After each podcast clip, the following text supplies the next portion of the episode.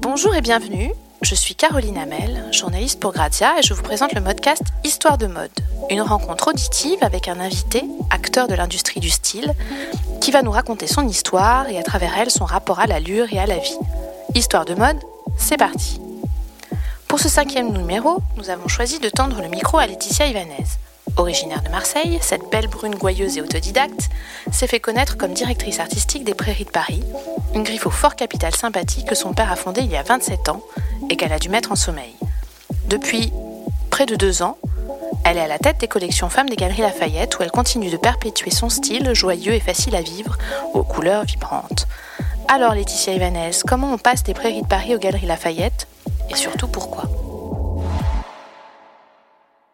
Waouh Une grosse entrée en matière. Déshabillez-moi. Mais pas tout de suite. pas trop vite. Donc on rentre pas tout de suite dans le vif du sujet. Alors, comment on passe des galeries Lafayette aux prairies ou des prairies aux galeries Est-ce que tu veux qu'on revienne d'abord sur les origines de pourquoi, pourquoi les prairies Hum, Les prairies de Paris, une longue histoire. Marseille, 1968. Naissance entre les pavés, la musique, la revendication, l'identité. Euh, 15 ans à Marseille, dans une maison avec des parents euh, qui fabriquaient de- des vêtements en gaz à pansement. Et euh, je les ai regardés euh, toute mon enfance et mon adolescence à, à se lever à 4 heures du matin, à aller couper ces gaz, à en fabriquer des jupons et à les tremper dans une buanderie qui était au premier étage de notre maison, où des, femmes africaines avec des boubous et des bâtons en bois tournaient leurs bâtons dans des bacs remplis d'eau et de pigments euh, de toutes les couleurs. Donc j'ai été vraiment trempée dans des bains de couleurs euh, dès l'enfance. Euh, ces jupons, une fois teints dans ces bacs, étaient séchés, étaient séchés euh, euh, au soleil, euh, au soleil dans notre cour et caressés par le vent et le mistral toutes les semaines. Donc je, voyais des, des, des mares de, de, de couleurs baignées dans cet espace tout le temps et ça m'a nourri, ça m'a ça m'a ça m'a instruit, mais je ne voulais surtout pas faire ce métier-là. Tu veux dire de la mode, tu voulais Voilà, pas faire de mode. absolument pas. Euh, Je trouvais ça très euh, fatigant. Euh, Je voyais très peu mes parents. Ils étaient tout le temps, tout le temps occupés à imaginer, à, à- à dessiner, à fabriquer, à, à concevoir et à ne pas être présent tout le temps. À l'époque, ça s'appelait pas les Prairies de Paris. Ça en s'appelait Louis Ivanez. Ouais, c'était le nom de ton papa. C'était le nom de papa. Et c'est ma maman qui a découvert euh, cette gaz à pansement. Euh, Un jour, elle a fabriqué une blouse. Elle l'a trempée dans l'eau et euh, À partir de la gaz à pansement. à partir de la gaz à pansement. Et en sortant cette blouse de l'eau euh, et en la faisant sécher au soleil, le- le- la matière s'est fripée. Et euh, elle l'a installée dans un petit magasin que mes parents avaient dans le quartier d'Aubagne à Marseille, euh, qui s'appelle la rue du Musée. Et euh, enfin, le- le- l'endroit où se trouvait ce- ce- cet espace, elle l'a installé en vitrine. Mon père lui a dit Mais pourquoi tu, tu poses cette blouse froissée qui n'est pas repassée? Il faut absolument la repasser. Et, et ma mère n'a pas voulu.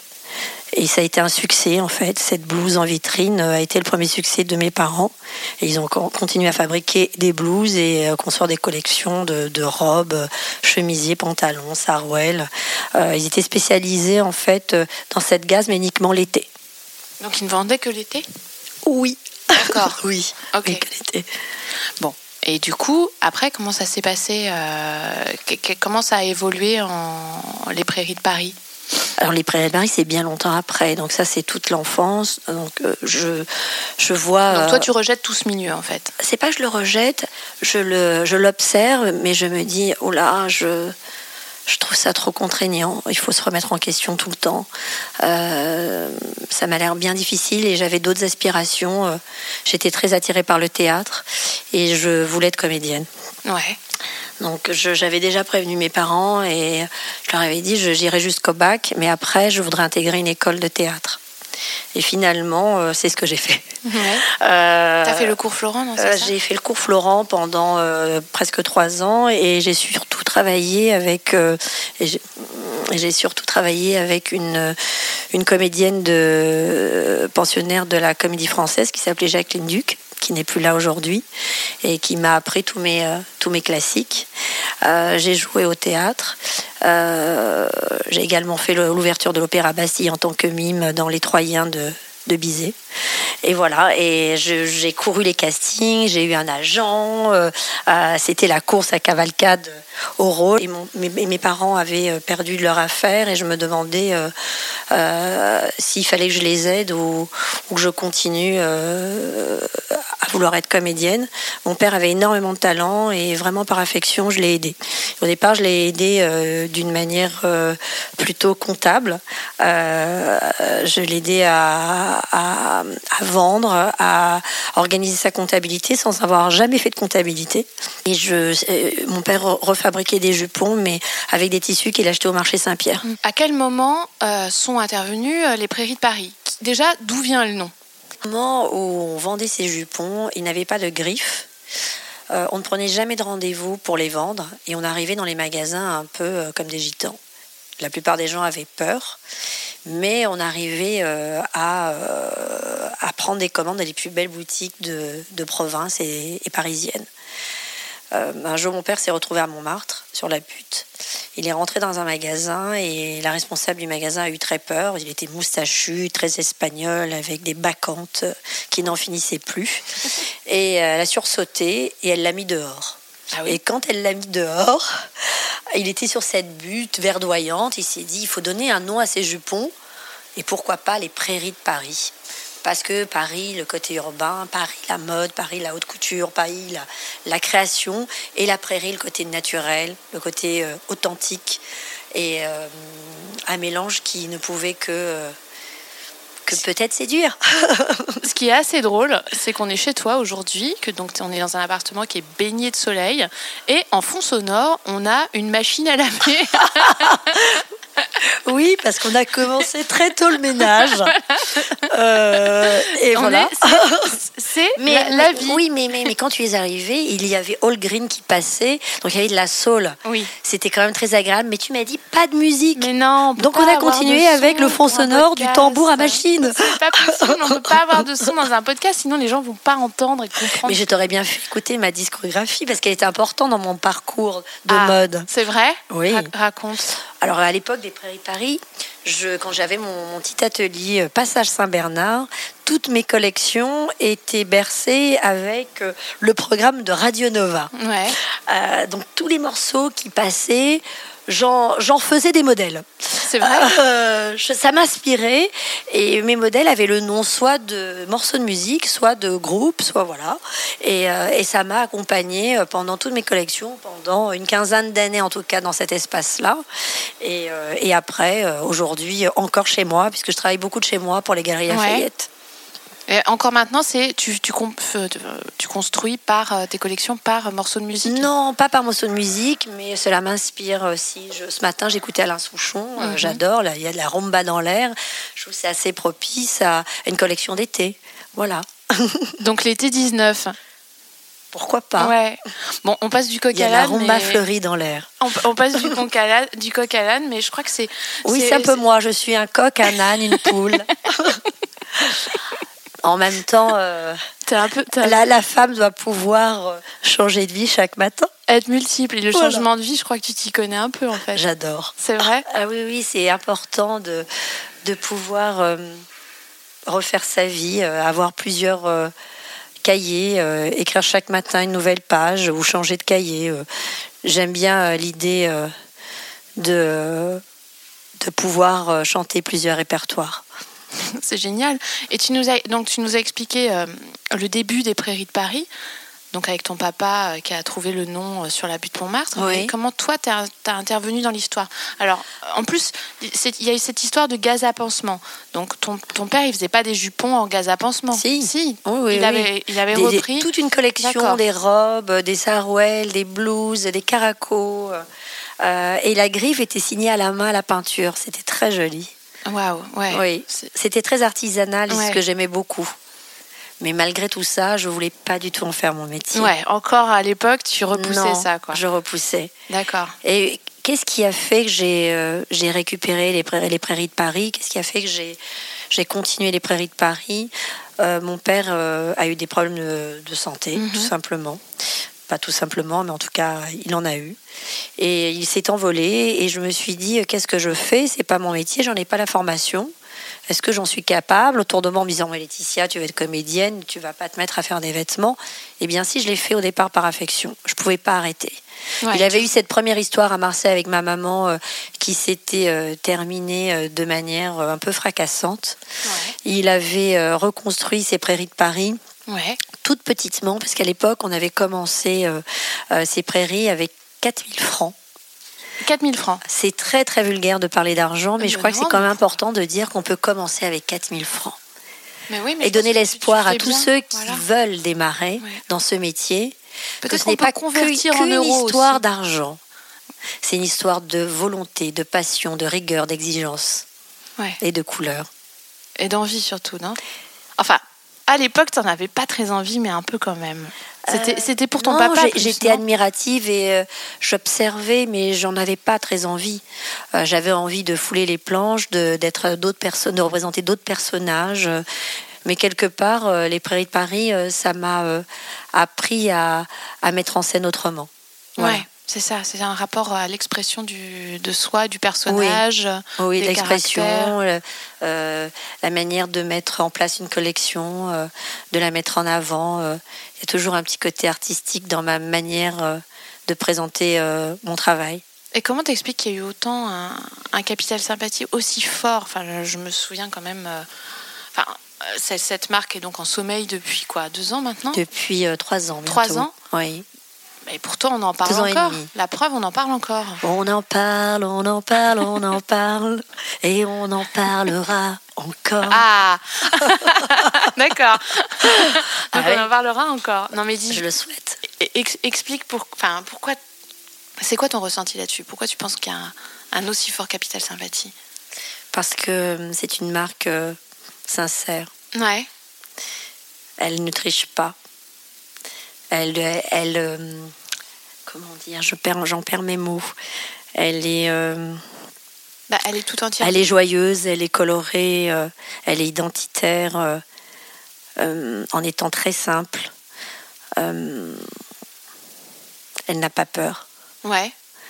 Elle n'a pas peur de dormir et de se réveiller. Donc c'est Et ça. donc ton je pense qu'un jour elle se réveillera. Ouais. Oui. Alors donc peut-être. Dans un autre univers. Alors revenons à aujourd'hui. Aujourd'hui, les Galeries Lafayette, Oui. Très belle expérience. Comment, comment ça, enfin, comment ça s'est passé? Peut-être revenir sur la, la période charnière où, où tu t'es. euh, donc, les, galeries, euh, les, les Prairies de Paris, ça a été un, un énorme succès. Et euh, ça a duré quoi? 25 ans, c'est ça? 25 ans. 25 Ça, ans d'histoire. T'es parti de, des origines des jupons de ton papa et puis t'as construit progressivement, même Oh. si tu voulais pas. euh, Alors après, ces, euh, ces jupons, ces blouses, ce côté très estival, il fallait faire des collections en- qui pouvaient durer toute une année, Mhm. donc deux collections par an. Euh, au départ, je me suis entourée de gens très, très techniques parce que je, je Bah, n'avais fait ouais. aucune école, à part celle de- des ateliers, de la rue, de la vie. Mhm. Et hum, j'avais des idées, donc je dessinais plutôt avec mes mots. Et je- je- je- j'avais embauché une modéliste qui euh, arrivait de Londres, qui travaillait chez Bella Freud, Mhm. qui s'appelait Vinciane Schrotter. Je m'en souviendrai toujours. Et avec Vinciane, j'ai construit mes premières collections. Et ces collections ont été un succès euh, dès le- la première présentation. Euh, L'Asie a beaucoup, beaucoup aimé. Les Japonais étaient très friandes euh, de cette délicatesse, de ces petits détails minuscules. Parce qu'au départ, ils étaient tout petits, on les voyait à peine, des mini boutons, euh, des mini points de riz. euh, euh, tout était mini-mini, tout était petit. Après, j'ai voulu que ce soit de plus en plus visuel. Donc, j'ai développé mes collections autrement. Mais euh, voilà, les, les Prairies Paris ont commencé euh, avec cette modéliste, avec un mécanicien de modèle qui est venu travailler avec nous, qui s'appelle Yanus Seret, avec une équipe, euh, une équipe en or, qui m'a aidé à, à réaliser tout ce que j'avais dans ma tête. Voilà. Et ça s'est construit comme ça, avec le fil du temps et en construisant une équipe au fur et à mesure pour m'accompagner dans cette réussite. Et tu as bâti la femme, les prairies de Paris Alors au départ, j'ai commencé par la femme, avec très peu de modèles. avec très peu de modèles, la collection représentait une quinzaine de modèles, puis après 20, puis après 50, puis après 60. J'y ai intégré des accessoires, les chaussures. J'ai beaucoup aimé faire les chaussures, elles ont beaucoup plu, et j'adorerais en refaire. Aujourd'hui, j'ai plusieurs rêves. celui évidemment de de réveiller les prairies au Guatemala. Au Guatemala Oui, parce que toujours au soleil. Ouais. ça aurait pu être au soleil plus proche de nous, mais euh, au Guatemala. Oui, mais parce que ça fait trois ans, donc euh, c'est il faut les faire revenir petit à petit. D'accord. Euh, et j'ai le rêve aussi un jour de. Est-ce que je dois donner mes rêves? Surprise, vous le saurez plus tard. Oh, Il faut s'amuser un peu. le teasing de la mort. Donc les prairies de Paris sont pas mortes et vont revenir. Donc elles sont au sommeil. Et on peut peut-être expliquer pourquoi elles sont au sommeil. Qu'est-ce qui s'est passé? Alors elles sont au sommeil euh, à cause de problèmes économiques. Ouais. Parce que tu étais une marque indépendante en fait. J'étais une marque indépendante. J'étais vraiment une marque indépendante. Euh, des problèmes de production, comme dans toute. Euh, à un moment donné, tu avais un, un, stade où euh, il fallait grossir, j'imagine peut-être encore plus. il fallait grossir, c'était un moment charnière. J'ai pas su prendre le virage. J'ai fait, sûrement fait des erreurs. Ouais. Et aujourd'hui, ces trois ans m'ont permis euh, de prendre la distance nécessaire pour réfléchir et de voir comment revenir. D'accord. Donc le, le, la proposition des Galeries Lafayette est arrivée. Euh, de manière concomitante, à point nommé ou euh, Elle est arrivée à point nommé et d'une façon très gracieuse avec une très belle rencontre avec Guillaume Mouzet, euh, qui m'a proposé. Euh, oh non, le directeur de la communication. Oui, exactement, qui est le directeur de la communication. C'était une très belle rencontre, on a beaucoup échangé. J'avais envie de, de, donner une identité plus forte à la marque propre femme des Galeries Lafayette. Et je suis partie dans cette aventure avec une carte blanche, avec. C'est euh, incroyable ça quand même, une carte blanche. Avec une carte blanche, mais en même temps avec une base euh, indestructible qu'on appelle des essentiels, donc avec un cadrage évidemment de collection, avec un nombre de pièces à sortir, mais quand même avec une partie euh, assez assez libre. donc j'y ai inscrit ma patte. Puis un cadrage prix, il me semble. Un cadrage prix, évidemment, mais ça, je ne m'en occupais pas. Mais euh, je, en fonction des choix des matières, évidemment, on me disait ça, vous pouvez, celle-ci, vous ne pourrez pas. Mhm.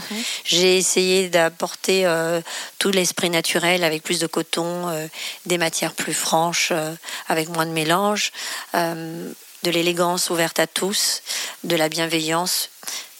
J'ai voulu que ce soit une mode Ouais, ça c'est vraiment ton créneau, la, la, la, la démocratie stylistique. Euh, Très important.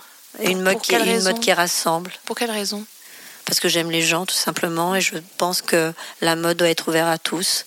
Donc euh, à un moment, quand on me donne la possibilité de le faire, je trouve que le challenge est génial et humain et je le fais. Et comment, comment et je le fais avec grand plaisir et avec, à, à plus que 100%. Et comment ça se manifeste dans tes collections? Euh, Tu t'adresses à toutes les morphologies tu, euh, Alors déjà, aux, galeries, on taille de, du 34 au 46-48. Mhm. Donc on peut aller assez loin. Euh, on a on, a une collection qui représente quand même 250 modèles, donc on peut quand même viser des, morphologies plus rondes et plus mhm. fines. Euh, ça peut être assez large, c'est pas comme une collection Les Prairies euh, qui était euh, constituée de 70 modèles, où là on est obligé de, d'avoir une cible un peu plus précise. Là, la cible est plus large. Elle est de la jeune adolescente à la femme de 70 ans. Et ça, c'est quelque chose que tu as en tête quand tu construis tes collections Aux Galeries Lafayette, en tout cas, oui j'ai essayé de toucher un maximum de personnes. D'accord.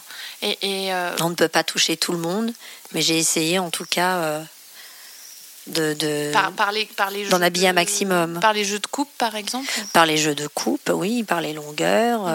Euh, quand on construit une collection, il faut absolument avoir des jupes de, à toute hauteur. On ne peut pas faire que de la mini parce que la mini va être un moment à la mode. On suit la mode, mais en même temps on regarde ce qui se passe autour de nous, on, réfléchit sur la demande du client surtout, qu'est-ce qu'il attend de nous, mhm. euh, et on travaille. Est-ce que c'est un, un processus, euh, cette démocratie stylistique, est-ce que c'est quelque chose, enfin j'aime bien employer ce mot, hein. est-ce que c'est euh, quelque chose que tu avais en tête déjà au moment des Prairies de Paris? Est-ce que euh, tu avais une, une gamme de... Ou est-ce que tu as vraiment élargi? C'était plus compliqué aux Prairies de Paris parce que c'était ma première ligne. Je n'avais pas de seconde ligne. Mhm. Et la première ligne, je travaillais des matières extrêmement nobles, donc à des prix très élevés. Je travaillais beaucoup avec l'Italie et l'Angleterre. Aujourd'hui, c'est pas ce qui m'est offert. Donc euh, je ne pouvais pas être euh, aussi démocratique qu'aujourd'hui avec les Galeries Lafayette. Les Galeries Lafayette ont apporté cette ouverture. hein. C'est juste formidable de pouvoir habiller un maximum de personnes avec de l'élégance. Donc j'ai beaucoup travaillé sur les coupes, sur la manière euh, de, finir un vêtement. Euh, euh, toutes les finitions ont été étudiées, la manière de repasser un vêtement, de le plier, de l'exposer. On a, on a tout étudié pour que ce soit le plus haut de gamme visiblement, mais en, fait à, des, à, un coût, à des prix, à une, propo- enfin, une proposition tarifaire très intéressante. Ouais. Est-ce que, est-ce que on retrouve, ah, c'est même pas une question en vrai, hein. Mhm. on retrouve vraiment un esprit les Prairies de Paris dans, dans la collection Femmes des Galeries Lafayette. Enfin, Forcément. ton esprit. Et ça, c'est quelque chose qu'ils ont, ils t'ont laissé entièrement euh, libre euh, Oui, d'exprimer, quoi. oui. Ils t'ont Oui, pas oui. dit, oh non, pas les, pas, pas les Prairies de Paris dans les Galeries Je Lafayette. pense que s'ils sont venus me chercher, c'est en connaissance de, Oui. de la pâte stylistique. Puis en plus, ils t'ont mise en avant. C'est une chose qu'ils font pas forcément Oui. d'ordinaire, non? Euh, oh si, Ils ce- mettaient en avant des, des, des designers de... pour cette Oui, quand on regarde le, le festival de hier et, et les stylistes qui sont mis en avant euh, chaque saison après le festival, ils les mettent en avant dans leur univers et de Oui, manière très des, forte. Ce que je veux dire, c'est que c'est des collaborations. Enfin, ça, Oui, là, c'était la première fois qu'on faisait euh, appel à un directeur artistique Oui, extérieur. Euh, donc, c'était une première. Mais les Galeries Lafayette sont très dynamiques. Ils sont plein de projets et c'est, ce pour ça qu'on les aime aussi. C'est que ça ne dort jamais aux galeries. C'est vrai? Et non, c'est la magie. Et donc, et donc toi, euh, du coup, est-ce que euh, maintenant tu peux identifier clairement, euh, par exemple, des best-sellers, des, des- des Alors, dans mes quatre collections, parce que j'en suis à la quatrième collection, Mhm. pour moi, les best-sellers, dans la première collection, il y a eu le Sweet Calvi. Ouais. Tous les essentiels, des, petits, des petits cardigans, des petits pulls en, en viscose nylon, euh, dans toutes les couleurs avec des, color- des coloramas incroyables. T'as réintroduit de la couleur dans ces collections? Beaucoup, Ouais. beaucoup, beaucoup. J'ai fait danser la couleur, j'ai fait chanter euh, à chaque saison. Et euh, Est-ce que, est-ce que vraiment venir de être originaire de Marseille, du Sud, ça ouvre l'œil, selon toi, à plus, enfin, à plus de lumière, à plus de couleurs, euh, oui, un vestiaire forcément. différent de celui. J'ai horreur de, de parler de parisienne parce que bon, voilà. Mais en tout cas, d'un vestiaire plus, disons plus morne ou euh, sans aller jusqu'à morne, qui est peut-être un peu dur, mais en tout cas classique et euh, sobre. Euh, Voilà, d'avoir, été élevé au bord de la mer, au soleil, euh, avec des couleurs resplendissantes et qui clignotent euh, pendant tout l'été, forcément, ça m'a donné envie euh, de donner un ton euh, très coloré à mes collections. C'est, euh, ça fait partie de mon éducation et ça fait partie de, de, de moi, quoi, la Mhm. couleur. La couleur, c'est moi. J'ai été, j'ai été baignée là-dedans déjà avec mes parents, plus dans la ville dans laquelle je vivais. Oui, le sud, c'est. T'as une image un peu qui te vient quand tu, quand tu penses au, sud particulièrement et euh, à cette fameuse lumière? Oui, j'ai les calanques, le frioul, euh, euh, les marchés, la palabre, les éclats de voix. Beaucoup de relief. J'essaye de, de. Je trouve dans une collection, il est important de créer des accidents. Et ces accidents, on les retrouve à Marseille, par l'accent, par, Par exemple. exemple, est-ce qu'il y a hum, un accident justement dans ces, dans ces collections? Enfin, par exemple, la dernière. Un accident, faire une combinaison de pompiste euh, pour une mode euh, ouverte à tous, euh, je pense que c'est un peu couillette. Couillette, donc. Voilà.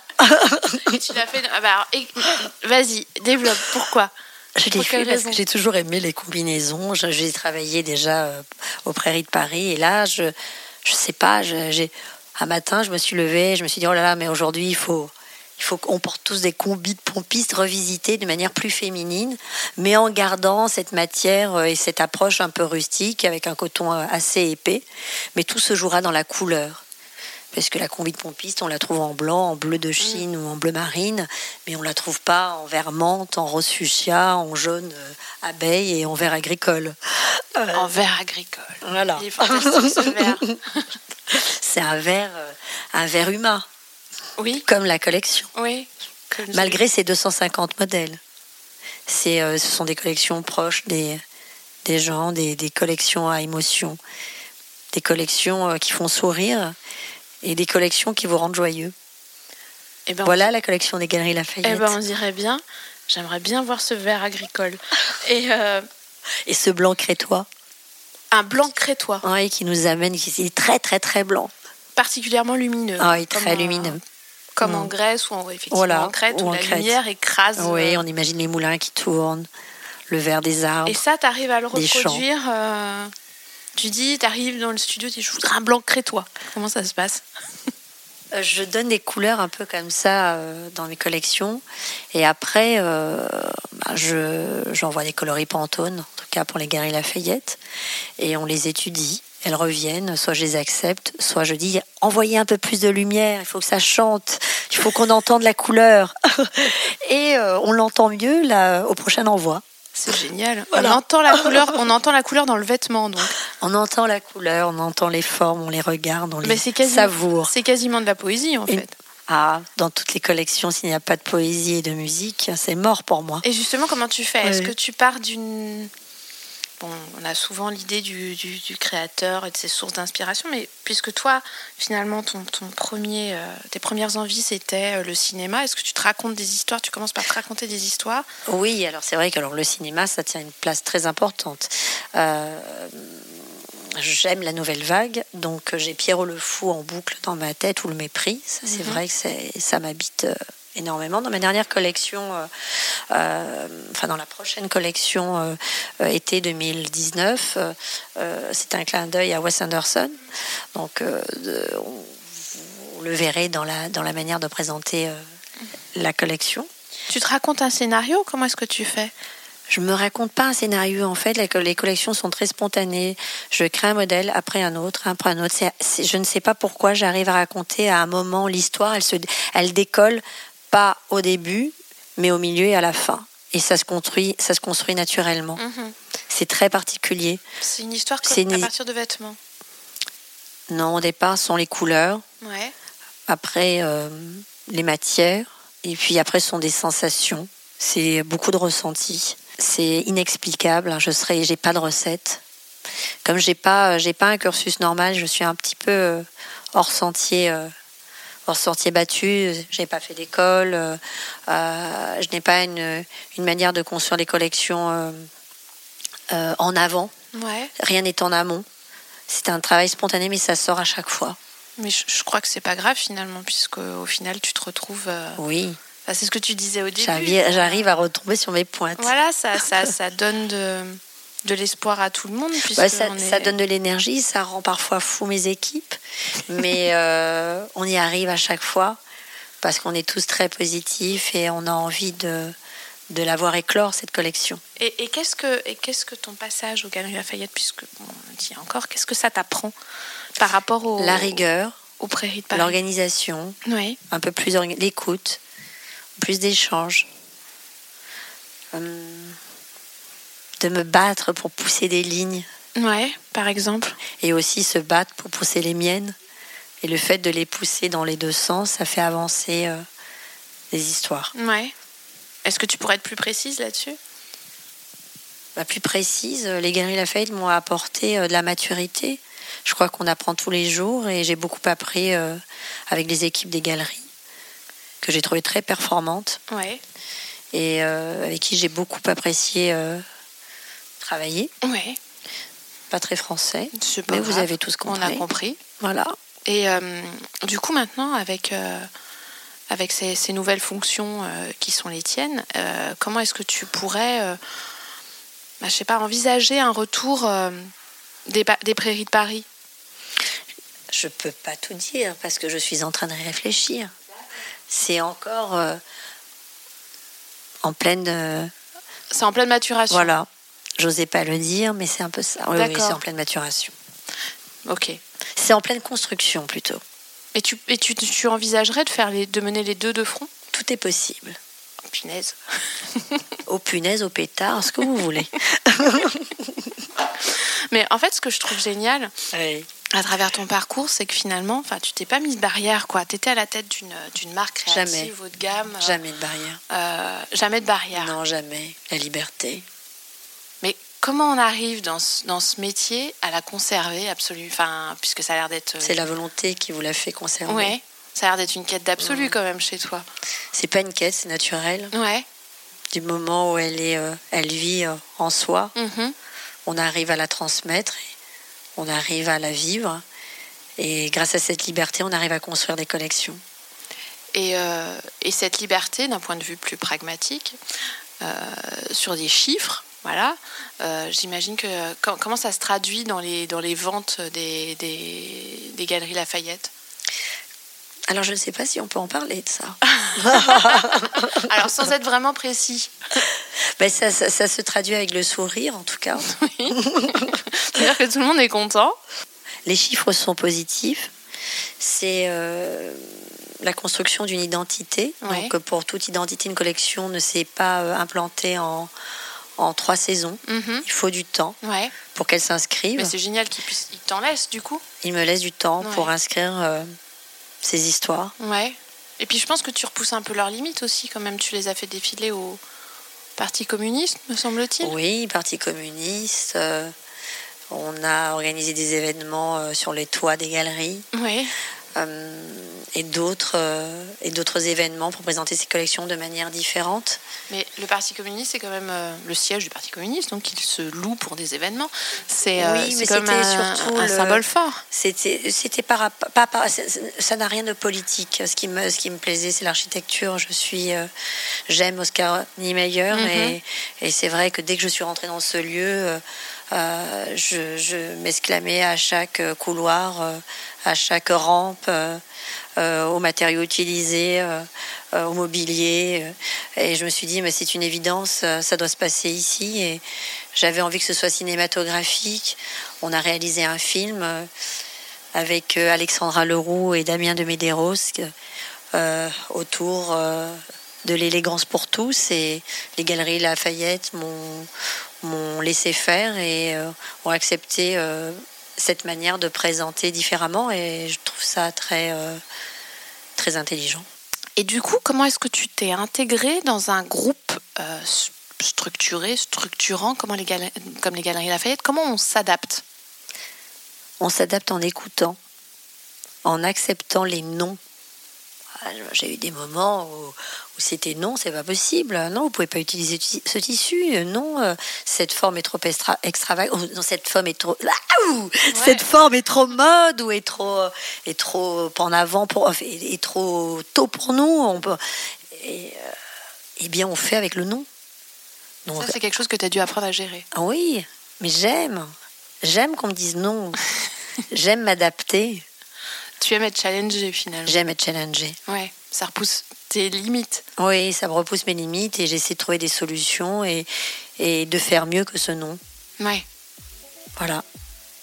Faire mieux que le nom. Oui, faire mieux que le nom.